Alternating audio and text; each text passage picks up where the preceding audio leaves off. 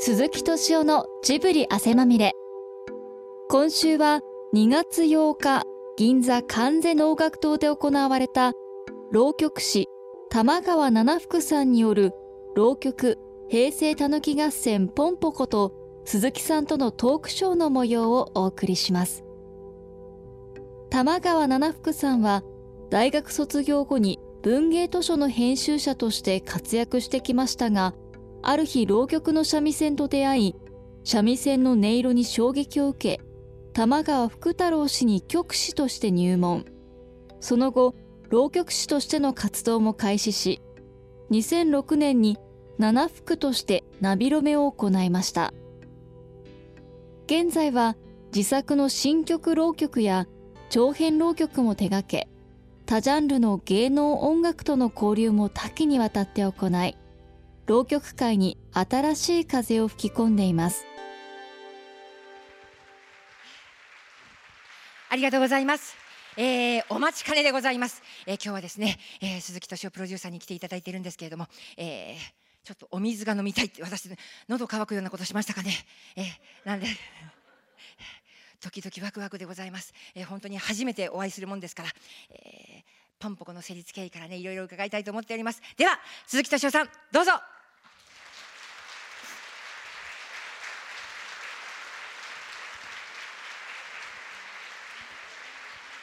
ありがとうございます。どうも奥の方へはじめましてはい。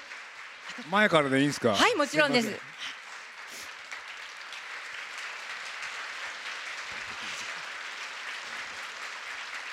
ありがとうございます。いやー、僕すっかりストーリー忘れてましたね。あ、じゃあ原作通りじゃないところも全い然大丈夫です。や今ね聞いててあこういう話だったんだと思って。そうですよね。映画の公開はもう25年近く前。さっき数えたら25年も経ってるんですよね。そうですいね。や楽しかったです。あ、ありがとうございます。ありがとうございました。あの浪曲を生でお聞きになるのは今日初めてでいらっしゃいますか？僕初めてですね。でもどこかで鈴木さんが広沢虎蔵はお好きだって伺ったことがどこかで読んだようなあ。のね、物心をつくっていうのかはい。赤ん坊の頃から？赤ん坊の頃から。なんかね虎像が耳に焼き付いてるんですよ。あ、やっぱりそうなんですね。これで次郎長伝。はい。でそれをねなんかずーっと頭の中で鳴ってたんで、大学の時にね、はい。テープを全部買ってそうですか。繰り返し繰り返し聞いてじゃあもう体が馴染んではいらっしゃるんですね。俺でそのテープがダメになったんで今度 CD を買って、なんと、そうですうんだかか。らあの虎像っていう人はものすごい残ってますねそうですか。あのねひひねりが好きでいいです。かっこいいですよはいそうでねし。たいまだにですよ。こんその後亡くなってからもう50年以上経つのに、虎蔵先生の CD は現役の浪曲集よりも売れているというですね。あそうなんですこかれちょっとね、これ問題ですよね。本当に。なんですけれども。だって昔は、はい。あれあのなんだ上野行かないと売ってませんでしたよ上野？上野上野の上野のね、はいなんかあの駅の横っちょの方のね汚いところで、はい。これでほとんど二足三本で売っててあテープが。そうよくあのえ駅の構内とかにもありますよね。ありましたよね。はいありましたでもああいうところで結構昔の浪曲のテープを集めました。というのかねあそうなんですかはいあ。あじゃやっぱり、えー、馴染んでいらっしゃると思うんですけどでもさ最近ですねどうやらですね鈴木さんは神田松之丞にはまりまくってるらしいんですよ。ええちょっと腹立ちますよね。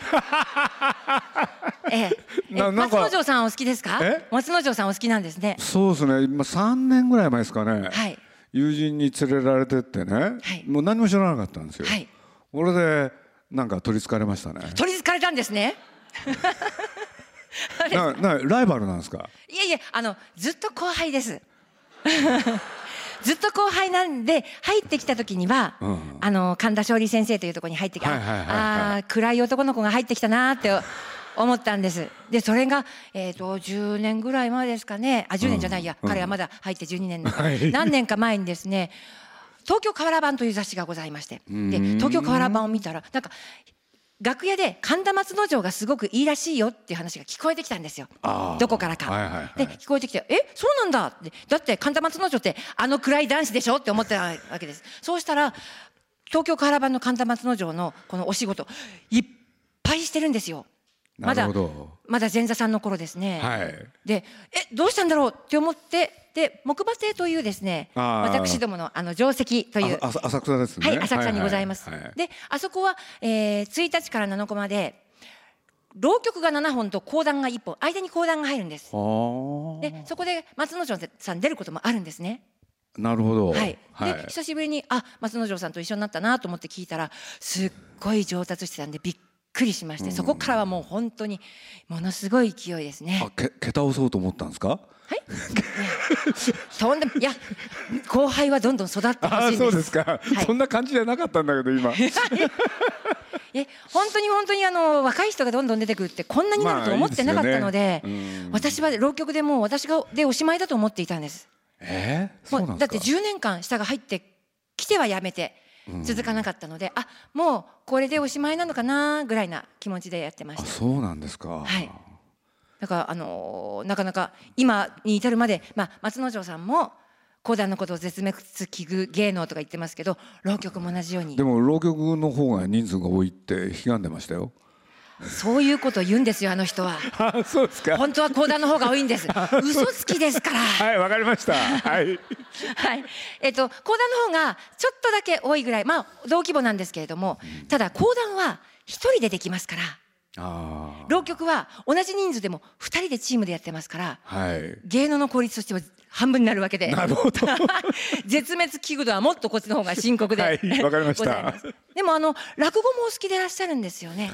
実はね今日ここへ来たんですけれど1月にはい。客席にいたんですよねここのですか？あ、志の輔師匠ですね。ちょっとちょっとね好きなんですよあ、そんなどうぞご遠慮なさらず。いえいえはいはい。あ、そうですか。そうなんですよええ、で、志の輔師匠、その時は何をされたんですか？あの何でしたっけ？茶碗井戸の茶碗？井戸の茶碗。うんいや絶品でしたねそうですか。うん井戸の茶碗というお話は、もともとは講談のお話あなんです。そんなことをなんか言ってたよな、はい。で、うん。講談の細川の茶碗屋敷の由来というお話が、一方で、えー落語になって井戸の茶碗になりまして、一方で浪曲でも茶碗屋敷っていうのがありまして、まあ三つの芸はとっても通い合ってるようなものなんですけれども、まあみんな親戚だったんですよね。まあ そうですね。今園芸って言ってまあ一括りにははい。されてますので。であの高畑さんのこの映画もはい。あの声優陣がすごい和芸の方ばっかりなんですよね。あの私がさっきやった「田三郎だぬき屋島の」あれをややられたのが、えっとあれがべ米朝師匠あ違う違う文枝師匠です。文枝さんですね。千の文枝師匠です。うん。前のはい。先代ですよね、はい。うん。であと小三師匠が出られていたり、あとはい。ナレーションが新潮師匠、そうですね、はい、米朝師匠も出られていらっしゃいますし、あと芦屋雁之助さんとかそうですね。力則平さんとか、うん。もうすごい清川にあのおろくばばは清川虹子さんでした。あそれはねさっきから思い出してたんですよ。喋るのを聞いてて。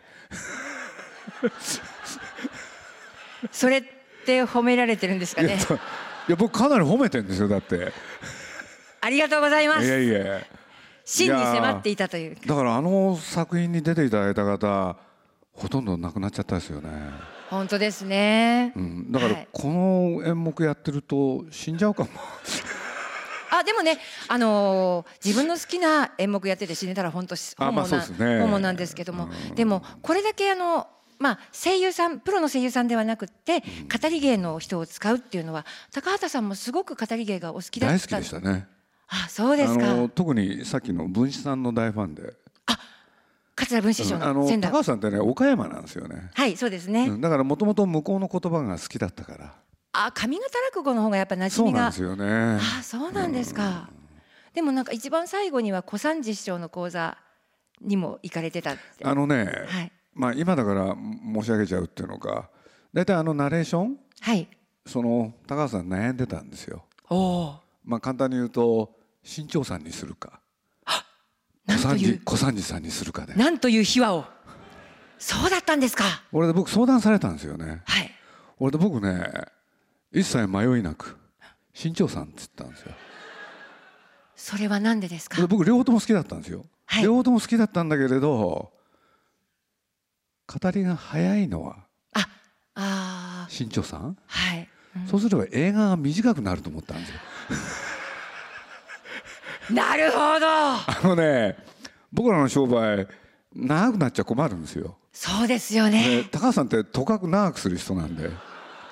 これもたっぷりり2時間ありますもんね少しでもいいから短くしようと思って。これで迷いなくね新潮さん。新潮社はトントントントントントそうなンってんですそうなんです。だから隣の山田君っていうのは後にやった時はね、はい。これはねあのこれ長くなってもいいなと思ってたから小三治さん頼むんですいやでもあのほう皆様方あの高畑監督の一番最後の「かぐや姫の物語」ってご覧になりましたか？もう大傑作ですよね。ありがとうございます。本当にすごいと思ったんですけどもし「かぐや姫の物語」を見て素晴らしいと思った方がいらしたらほうほう劇を隣の山田君というですね。えこのこれも映画も見てください。高畑勲という人がどんなにすごいか。びっくりしましたあの映画。はシリーズでやってくださいよ。ええ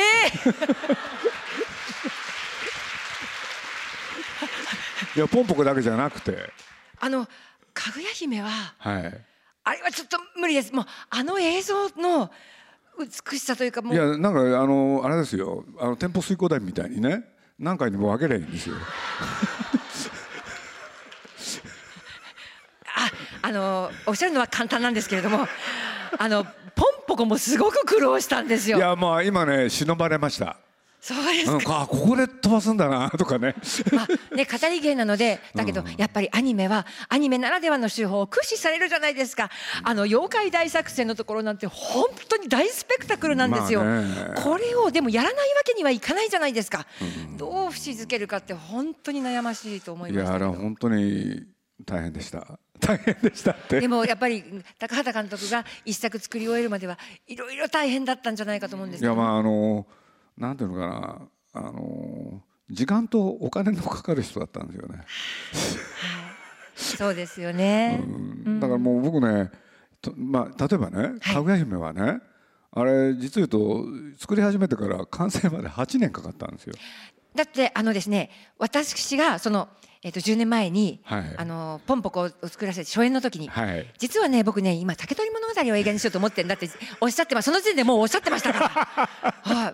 あででいつ出来上がるんですか？さあみたいな感じでしたから。そういういや面白い人なんですよ。だからさっきの山田君もね、はい。あれかなり面白いでしょ？すっごい面白いでです最初のシナリオ、はい。僕忘れもしないんですよ。7時間半あったんですよ 本当に。ぼほんで僕の仕事ってね高橋さんとの関係で言うと彼が作ろうとした作品をどうやって短くするか、でもそれ監督ははい、分かってて7時間半にやってるわけですから、はい。怒りますでしょ？いやそれをね一緒に考えるふりするんですね。大変だったんですよ。なんかあの前に NHK のはい。プロフェッショナル仕事の流儀という番組がありますね、はいはい。でそれで鈴木さんがお出になったことがあったんです、はい。でその時に宮崎駿監督がせかさないふりしてせかす 煽らないふりをして煽るっておっしゃってましたね。なんかそのようなこと言ってましたね。はい。なんいですね。やだってもう特にね、まあ、実は、まあ、恋場だから亡くなっちゃったから言うわけじゃないんだけれど あのはっきり言いましてはい僕は宮崎駿の方が楽です。楽でした。ああ楽ですって。過去じゃない。過去形じゃない。過去形じゃない。だって高橋さん再現ないんですよ。ああそうもう平気なんですよ。うーん。いやだからもうこのポンポコもね僕忘れもしないんですけれどね。まあとにかく普通じゃ予定通り作ってくれないじゃないですか、うん。俺で当初？どうしようかなと思ってね。本当は夏公開だったんですけどね、高橋さん一人のためにもうみんなに話してね春公開のポスターを作ったんですよ。ちゃんと印刷したんですよ。でそれを高橋さんの横へ貼って。横へ貼って。はい。ね？はい。そしたら知らん顔なんですよね。全くか感じてはくださってるんですか？でも意に返さないですよね。ああすごいでこれでまあすね、あのその前の年の暮れぐらいになるじゃないですか。はい間に合わないですよねって言うと、はいって言うんですよね。はいっておっしゃるんですか？それだけなんですよ。あと何もおっしゃらない。ほんでどうしますって言うとはいって。いや本当にそうなんですよ。だから僕しょうがなくてまあそれ最初から今回は見込んでたから、うん。ね。伸ばしますか？お願いしますって言うんですよ人に言わせるんですよね。そうですか。でもまあこの時はまだねうん。見込んでたからうん。ところがね5月ぐらいになってねはい。夏もダメだと分かってきたんですよ。困ったですよね、はい。だって全国の映画館をもう抑えてるわけですよね。完全に抑えてますよ。俺で僕ね一か八かですよそういう時。はい。もう彼と付き合い長かったですからね。夏間に合いませんねはい。で一か八かですよ。はい。伸ばしますか？って冬にって。嫌って言ったんです本当に？で僕ね、はい。無理しない方がいいですよって言っ 鈴木さんも鈴木さんですね。そうですか。ただって賭けですよ、はいはい。ね？もうすごいお金がかかってるわけです本当によねねここ賭けなんですよ。これでいやそんな無理しないでね無理してできなかったら大変ですから伸ばしましょうって言った、どうしたらできるか教えてくださいってはい。でででね、はい。これが罠だったんですよね。罠だったんですよ。でなんておっしゃったんですでか僕ねついね本音が出ちゃったんですよ10分ぐらいカットするとなんとかなんですけれどって。どこをカットすればいいか教えてくださいって。怖い。っておっしゃったんですか？で僕ね、まあ、やろうとするあの、まあ、えー普通の映画でいうシナリオに当たる絵コンテっていうのがあるんですけれど。はい。喜びさんで10分カットしたんですよ。で？これだとできますよかにできますね。ってああそうです。か確かにできますよ。って、うん。ちょっとやってみましょうか。がその時は良かったんですよ。はい。で次の日、これひどい映画になりますよね。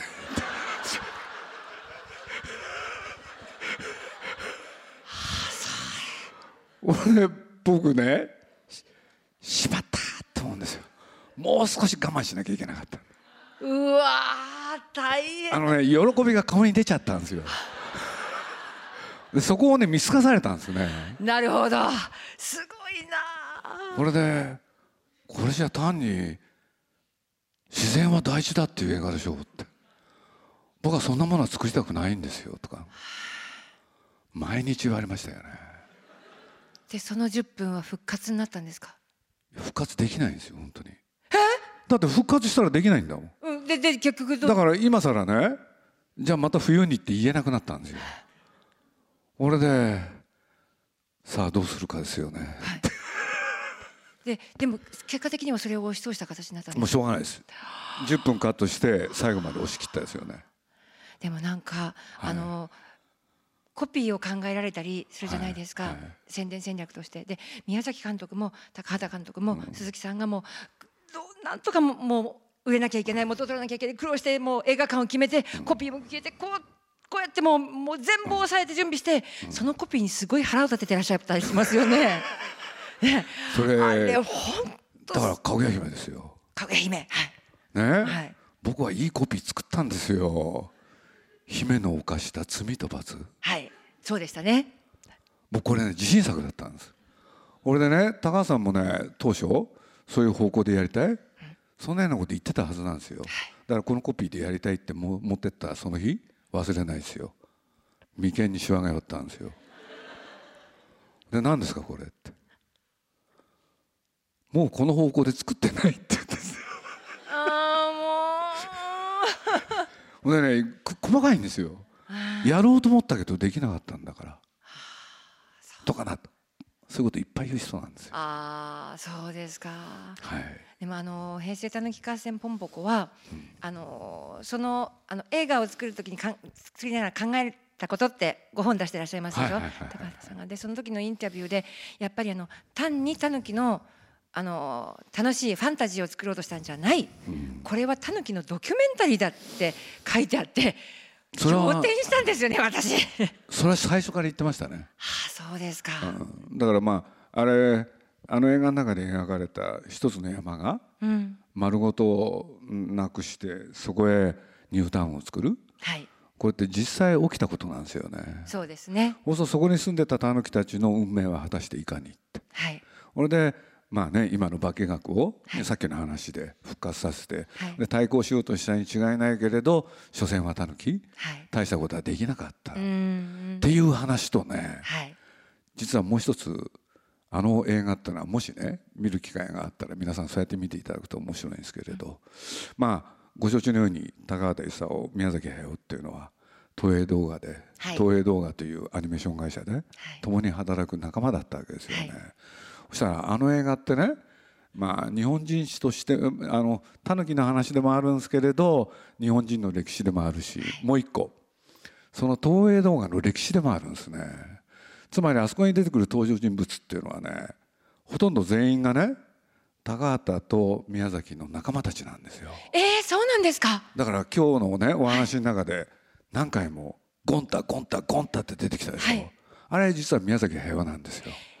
ええー、あそういうなんかこう投影されてる人物がそれぞれいるんですか？えー、だから僕忘れもしないんですよ。その映画が完成した時にね僕の隣に宮崎がいて、はい、これでゴンタが出てくるでしょ、はい、これですぐカッと来てねああでもないこうでも言えないっていうのが宮崎なんですけれど。ね、あんなに気短いんですか？そうです。大体そうだったんですよ。若い時ね。で結局ね気が短いからすぐ死んじゃうじゃないですか。僕の隣でねな気が付いたら泣いてんですよね。分かったんですよ。そうですか、うん、でちょっとね虫が良すぎんじゃないかなと思ったら小吉という主人公、はいはい、あれ高橋さんですよ、ね、嘘 それは 違うような。であの小吉のね、はい、恋人役の、はい、あのタヌキ、はい、あれね今の奥さんですよ。高橋さんの。まあ素敵な愛の物語ですよね。今日今回はちょっと恋愛はね、ね、言えてないんですけどね。だからそうやって見ていくとね、はい、非常にねいろんな意味で面白い映画ですね。あのこの間実は多摩ニュータウンで、浪曲を頼まれたんです。はい、で、えーと、七福さんあの新作をいっぱいやってらっしゃるそうだから、うん、なんかちなんだのありませんかってあちらの方は全然知らないで、このこれをやってることを知らないで頼まれたんです。うん、で私どうかなって思ってて多摩ニュータウンに住んでる人たち前にやるわけですから。どうかなって思いながらいや実はあのあの平成たぬき合戦ポンポコっていうまさしくたまに歌うんを、えっと、舞台にした浪曲をやっているんですけどこれはですねあのたぬきたちの住みかであったたまに歌うんを人間たちがって言ったらそれやめておきましょうかってやっぱ。言われましてあやっぱりこれこれその反応見た時にあやはりこれはドキュメンタリーなんだなと 思った次第でございました。多くは語りません。あでも当て書きをされてるじゃあ、あのー、鈴木さんから見るとあれはどの人これはどの人大体分かっちゃうんですよね。ああそうですか、あの時裏切ったやつとかね あの時一緒にね戦った仲間とかあそう敵は誰だったのかとかね。まあいろんなこと考えて作られた映画ですね。あの一つそのプロの声優さんではなくて語り芸の方和芸の方あのやっぱり対談の対談インタビューの中で高畑さんがあの映画は語り物として作りたかったんだっていう言葉を言ってらっしゃるのを見たんです。で声優さんだとすごく演じてくださるんですけれども語り芸の人ってどこか冷めてるところがありますでしょ？だからあのこの映画に限らず他の映画でも高畑さんはあのプロの声優さんではない方を使うことが多かった、それは何ていうかこう安易にカタルシスの方に行っちゃうみたいなことにはしないっていうなんかすごい強い意志があってこうあとあの皆さんアニメーションだけれどもこの映画って先に声を取ってるんですって。普通はアニメーションが先にあってアテレコと思うでしょ？アテレコじゃないんですよね、うん、あのまあ一般的な話しますとね、はい、日本というのはまあアニメーションを作ってそこに声を当てるからアテレコって言うんですけれど実は世界のアニメーション映画、はい、全部先に声取るんですよね。そうなんですか？そうなんですよ。これであのあれなんて言うんだっけな？英語でなんとかって言うんですよ。英語なんとかって言うんですね。でこちらが本来ね、うん、でそれねあ後で声当てるっていうのは日本人の発明で。でその方が合理的で早くできるだろうって。うん。でも高橋さんはやっぱり口を合わせたいんですよね。なんとそこまで。そうなんですよ。でそういうことをいろいろ考えた結果まず声を取るでそれに合わせて芝居も作るっていうね。いや今それで思い出しました。あのアニメーションの動きがそ普通のアニメーションだと「あ」か、こうこじ閉じるかなんだけど「う」があるんですよね。口の動きに。さすがですね。でいや横顔で「う」の発音してるのがあ細かいなって思ったのがあるので口にもう言葉にちゃんと当ててらっしゃる。すごい細かいですね。これでね大体役者さんがまず声取るじゃないですか、はい。でそれを全部ビデオに収めてこれで絵を描く時の参考にもしたりするんですよね。その声の人の口の動きまで。かだけじゃないんですよ。全身。全身？うそう。わ、うん。ちょっとした動き、うん、だからリアリティが欲しいんですよね、うん、だからまああの人はそういう人ですよね。だからまあだからあの時間かかるんですよ。いやだから僕ねもうさっきちょっと言いかけたんですけれどね今のかぐや姫は僕の最後の手段でしたよ。もうこれ以上作るのにねやめようと思ってねあの公開日決めなかったの。完成してから公開日を決めるなんとまあ、もう勝負に勝つにはそれしかなかったんです、なるほど。そうでしたか。いやでもあのポンポコ浪曲聞いていただいた後、こういうふうにあの制作費はまさか小三治新潮の両方であったとは、え えー伺えるとは思わなかったです。えー、こんこれ今あの撮ってるんですよね。えっとこの音今二人の階段の、ねはいなんそうですあのー鈴木さんの番組でもしかしたら流れるかもしれないという。もしかじゃなくて本当に流れるんでよろしくお願いしますはい、というわけで、えーお時間となりましたので、はい、ありがとうございました。ありがとうございましたありがとうございました。ありがとうございました。はい、ありがとうございました。あじゃあ、じゃあこちらから。鈴木敏夫のジブリ汗まみれこの番組はウォルト・ディズニー・ジャパンローソンアサヒ飲料。日清製粉グループ。au ブルボンの提供でお送りしました。